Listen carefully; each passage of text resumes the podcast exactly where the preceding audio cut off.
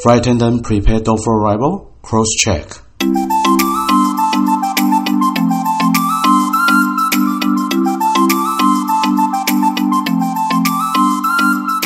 空中老爷直送宵夜，陪您畅聊不买醉。你好，欢迎来到空中老爷的宵夜文第十集。常听到啊，空服员说 RT RT，还有什么 RT 一来啊，就会吃不好睡不好，而且啊。一个月前还会精神紧张到内分泌失调，所以啊，RT 到底是什么？怎么可以把空服员搞得如此心神不宁啊？那我来为你解释，RT 它的英文啊是 Recurrent Training，就是年度复训。那像我啊是美籍航空的空服员，所以就是 FAA 美国联邦航空总署规定。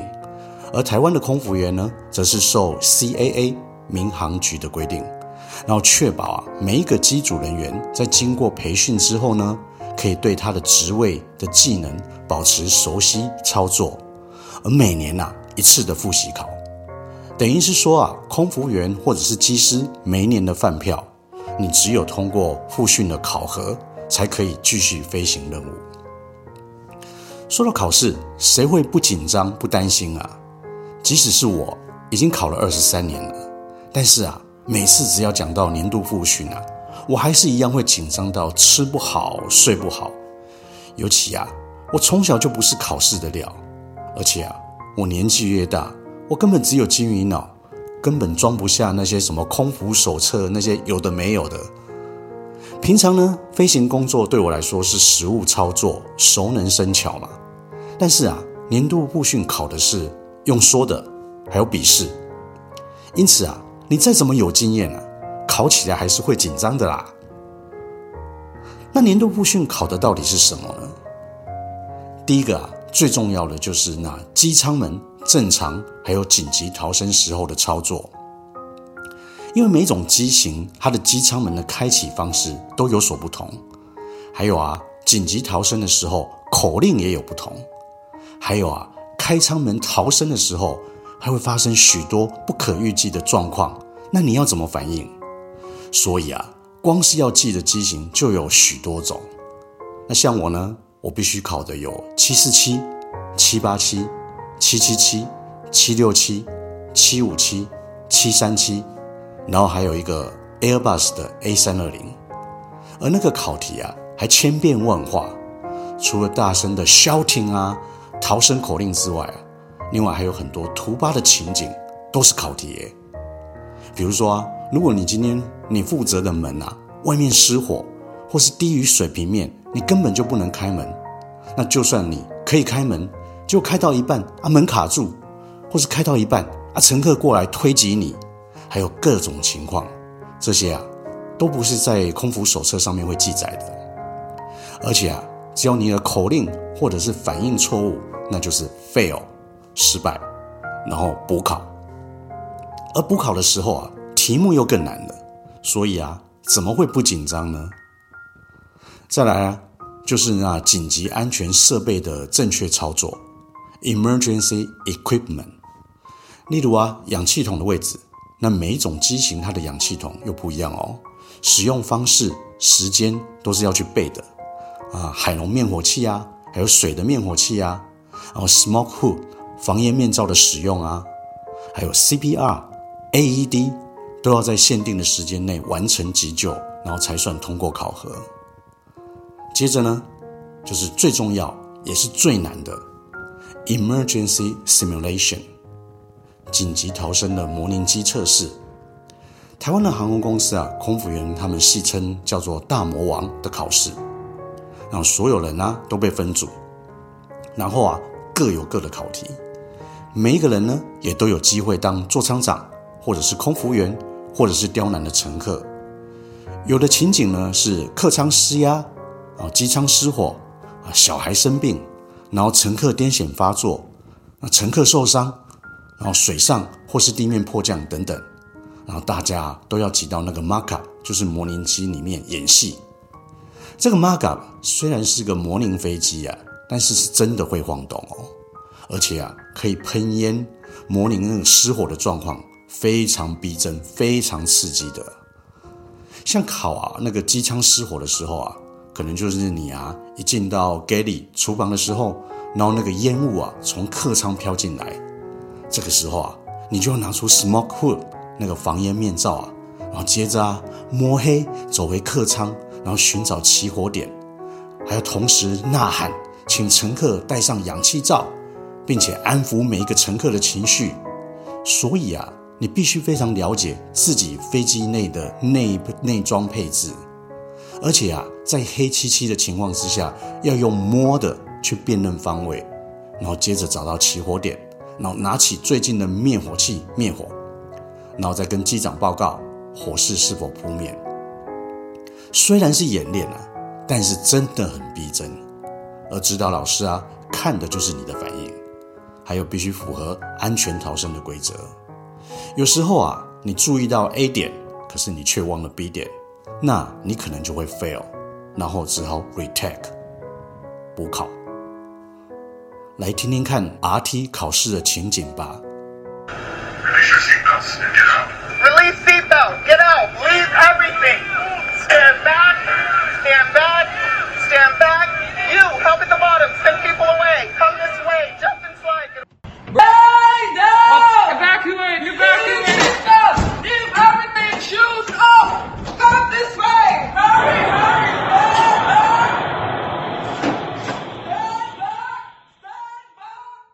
听完后，是不是可以想象为什么空服员碰到 RT 都很紧张了吧？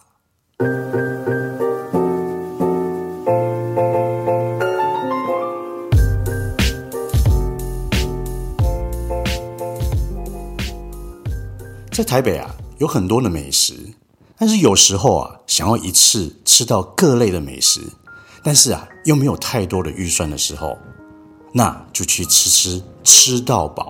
Buffet 包肥吧。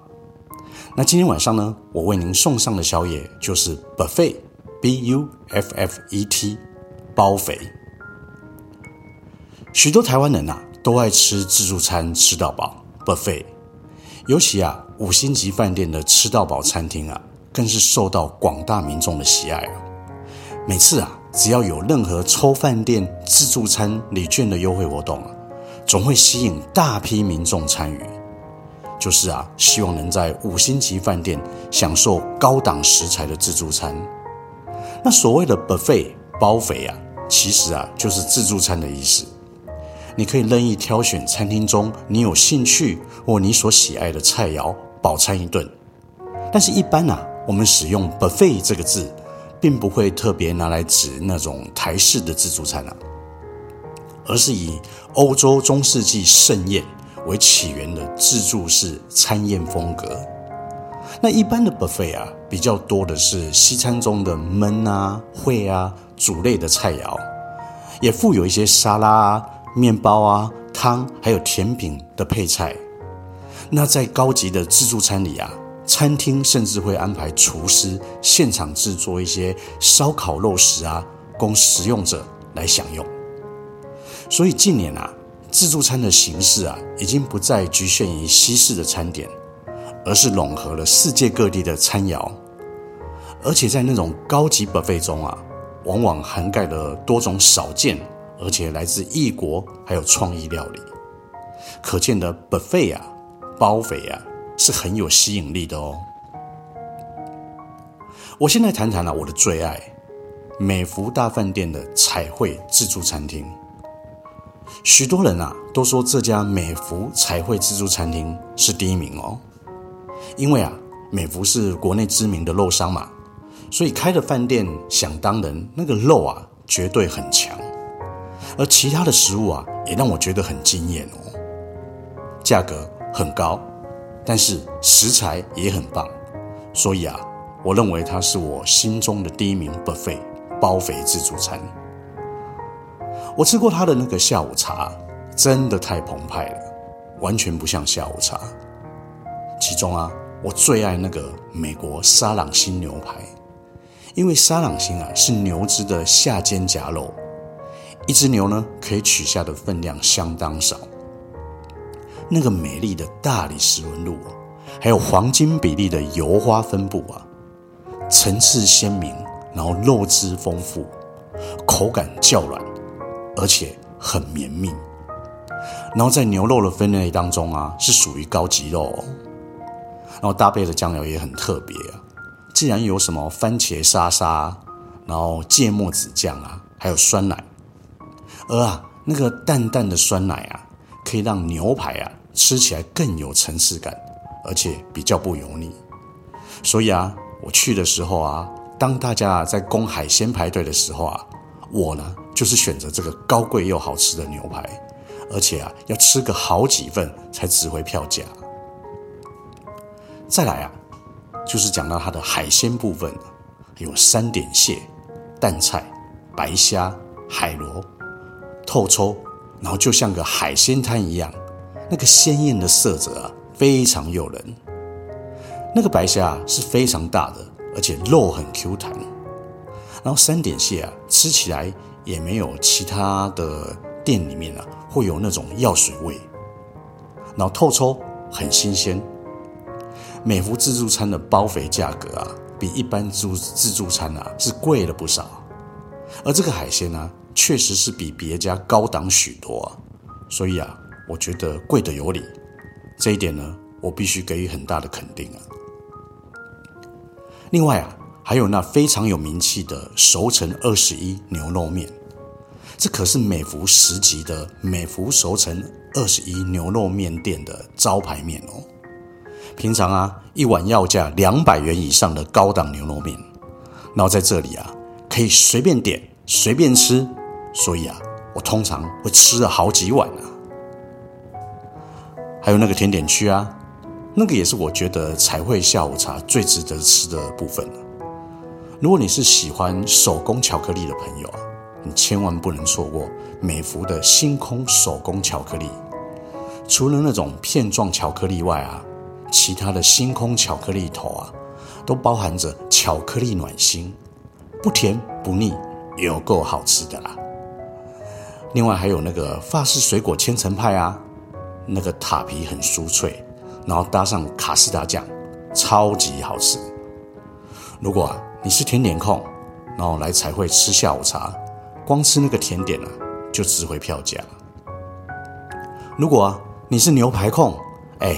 那你应该多吃几块牛排，也可以捞本哦。美福自助餐的 buffet 啊，包肥整体来说啊，除了贵了一点，也没有任何的缺点了。所以来这边啊，一定要吃爆它那个牛排还有甜点，这样才不会亏到哦。再来啊，我要介绍的是有点历史的台北喜来登饭店的十二厨自助餐，它前一阵子啊刚整修改装过。很特别的是哦，他推出那个全台首创的投币式贩卖机，你只要啊在下午或者是午餐啊、晚餐的时段来用餐啊，他每个人、啊、会发一枚专属代币，然后你投入贩卖机就可以换一瓶的杨枝甘露。不过啊，如果你没有用餐的朋友是买不到的哦。那它的面食区啊，在晚餐的部分啊，增加了许多的面食。比如说喜来登牛肉面啊，还有那个什么老胡同炸酱面，那个越南牛肉河粉可以选择以外啊，还多了那种新鲜直送的现切现冲温体牛肉汤。另外很特别的啊，还有一个叫做胡椒猪肚鸡汤哦，这些真的很棒，也很值得推荐。我很喜欢它的那个生鱼片区啊。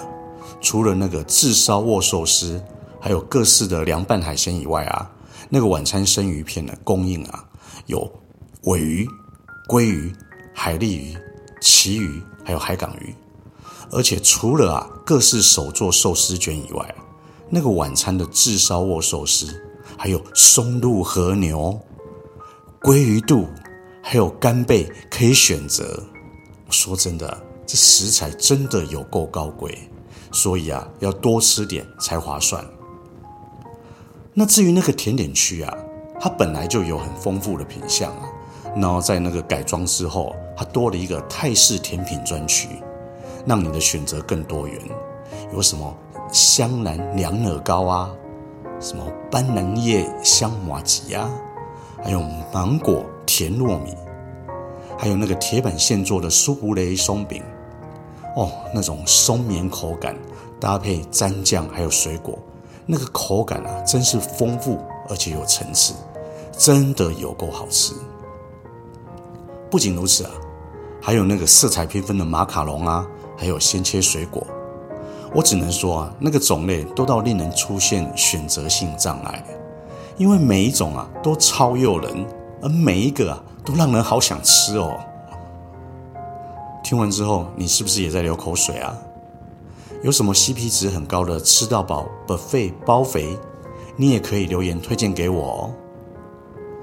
除此以外啊，这一集。为了感谢听众啊对空中老爷的宵夜文的支持，我将要啊抽奖，然后送出两张全台最贵吃到饱的美福大饭店彩绘自助餐平日双人下午茶餐券哦。详细办法请参阅这一集的节目说明。那活动呢是到二零二零年的十月二十四号晚上台北时间十点止。不要错过这个吃最贵包肥的好机会，赶快来参加哦！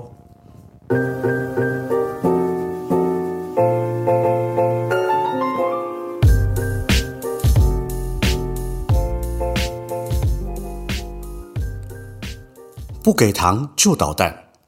每次啊，万圣节一到，那个欧美小朋友啊，便会把这句话挂在嘴边，然后呢，挨家挨户的敲门。说完之后啊，就会得到奖赏。小朋友啊，得到糖果，非常的高兴。但是有时候啊，我心里在想，这个是否在教导着大众，会吵的孩子有糖吃？那为了要小朋友安静，所以全盘接受他们的捣蛋行为，给他们糖吃，真的是这样吗？那我们今天就来谈谈，会吵的孩子真的有糖吃吗？有一天啊，飞行夏威夷。到东京的航程，那我是那个航班上的座舱长。然后在结束所有的餐饮服务的时候啊，有位在商务舱的乘客，他自己说他是金卡会员，然后要求要与座舱长谈话。是一位二十三岁的美籍乘客奥斯卡先生。人啊，虽然很年轻，可是啊，他自称自己是时尚界的名人，有成功的事业。说一定要搭商务舱，而且啊，强调自己是金卡会员。那我见到奥斯卡先生的时候，我就说：“奥斯卡先生啊，而不知道有什么可以帮忙您呢？”那个穿着打扮啊，果然像是时尚界名人风格的奥斯卡先生，他就说了：“是这样的，你知道我是个名人嘛，所以呢，我到了日本东京成田机场的时候，我需要有行李员。”帮我提行李，那尼当时啊，我非常的惊讶。行李员，这个不是在饭店才有的服务吗？而且成田机场我来回如此多次，我从来没有听过有行李员的服务啊。而我眼前这位年轻人，好手好脚啊，我也看不出来有什么理由需要行李员替他提行李。我当时啊，虽然觉得这个要求有点荒谬。可是呢，我还是很平和的提醒奥斯卡先生啊，那个东京成田机场并没有行李员的服务哦。您是行李太多呢，还是身体不方便啊？所以需要行李员的服务呢？那个时候啊，那个有点不耐烦的奥斯卡先生他就说了：“我是金卡会员，我说有这种服务就是有。我身体没有不舒服啊，我也没有不方便啊。但是啊，我是名人。”所以呢，我需要行李员替我提行李，这个是你们公司对金卡会员该有的服务啊，你去安排就对了，哪来那么多的理由啊？那对于没有的服务、不合理的要求，我怎么样也生不出来啊。于是啊，我的语气很缓和，而且我保持很严肃的态度，就说了：“奥斯卡先生，机场啊有推轮椅的服务人员，如果你身体不方便啊。”我可以替你申请轮椅服务哦，还可以让推轮椅的服务人员协助你提醒你，这个啊是我唯一可以帮助你的方式。可是啊，那个坚持己见又傲慢的奥斯卡先生，他就说了：“我不坐轮椅，那会破坏我的形象。我要的是行李员，不是推轮椅的服务，懂吗？我再说一次，是行李员，我要的是行李员。你去安排就对了。看吧，会吵的孩子啊，认为只要吵闹就有糖吃，但是会被讨厌的也是会吵的孩子啊。这个时候啊。”我跟奥斯卡先生啊无法达成任何共识，也没有交集。虽然知道啊这是非常不合理的要求，但是啊我还是告诉他，我会试着安排，让乘客啊知道至少我有在帮忙他，而不是直接当面的拒绝他。那另外一方面呢，我也向机长报告这件事情，机长也觉得不可思议，还问我。奥斯卡先生是不是身体有状况啊？啊，否则二十三岁的年轻人怎么会没有办法提自己的行李？这真的很奇怪诶。于是啊，机长替我发了电报给公司在成田机场的调度中心，然后最后呢，得到的回应是成田机场没有行李员的服务，金卡会员也没有行李员服务这件事啊。但是啊，基于奥斯卡先生的需求，我们呢，会替他准备特别服务人员协助他。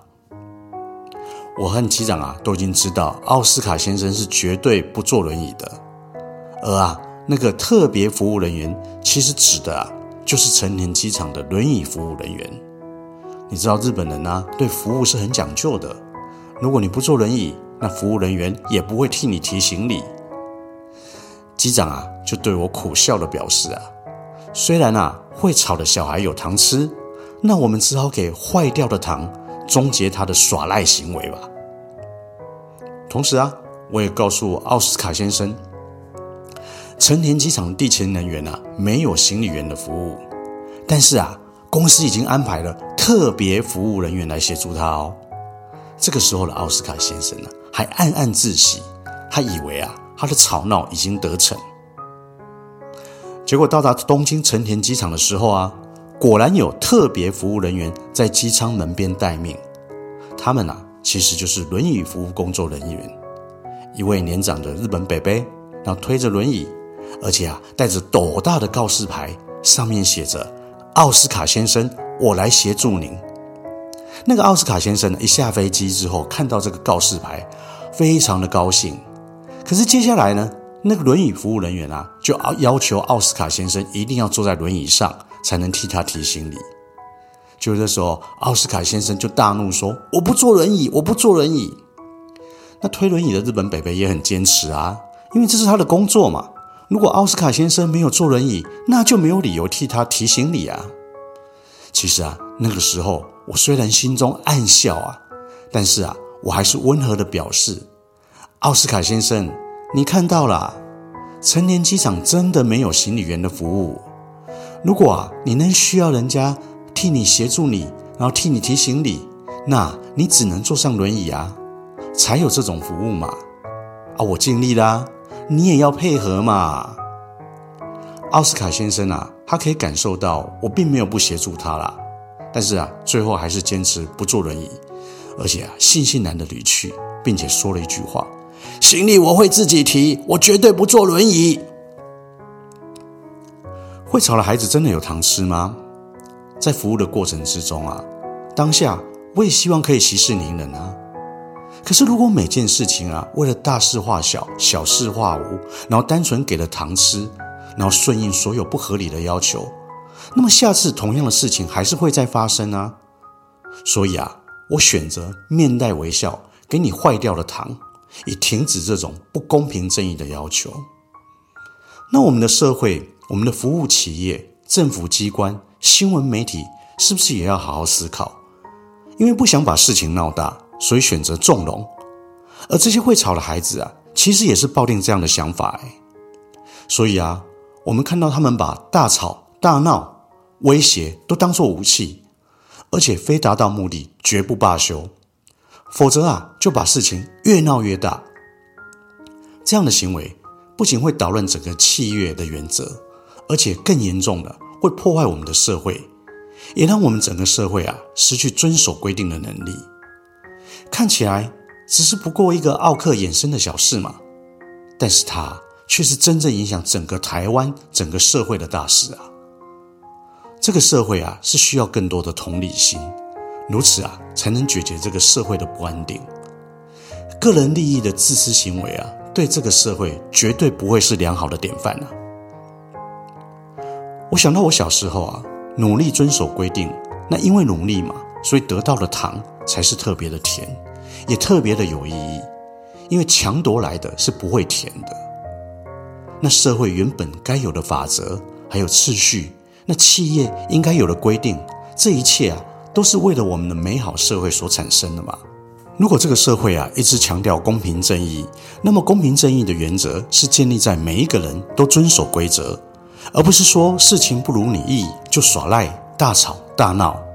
那至于那些掌握着权力的领导者、主管、老板，也应该坚持自己做对的事情。那不要让守规矩的员工最后都成为炮灰，不是吗？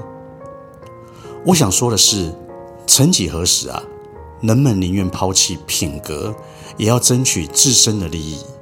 那这样可怕的心态啊，并不是发生在单一的个人身上，甚至啊，可能会形成一种社会风气。所以，我们的企业啊，应该舍弃过度唯顾客至上的观念，然后塑造员工至上的文化。唯有如此啊，才能带来更优良的服务品质。今天的节目就分享到此。希望你会喜欢我的节目。那对于今天的节目还满意吗？欢迎留言给我哦。您可以到我的脸书粉丝专业空中老爷英文的第一人客关系事务所。我的脸书粉丝专业是空中老爷英文的第一人客关系事务所，或是我的官网空中老爷英文的第一人客关系事务所。我的网址是 f l y i n g l a o y e 七七七点 com，f l y i n g l a o y e 七七七点 com。如果你喜欢我的节目，也想听到更多的内容，欢迎您到 Apple Podcast 上面帮我打五颗星，还有留言。您的任何鼓励还有建议，我都会非常感激，谢谢您。另外啊。不要忘记参加这一集的抽奖活动哦！我是空中老爷，期待下次再与您共享故事与佳肴，一起细品人客关系中的各种奥妙。空中老爷的宵夜文，我们下次见，拜拜。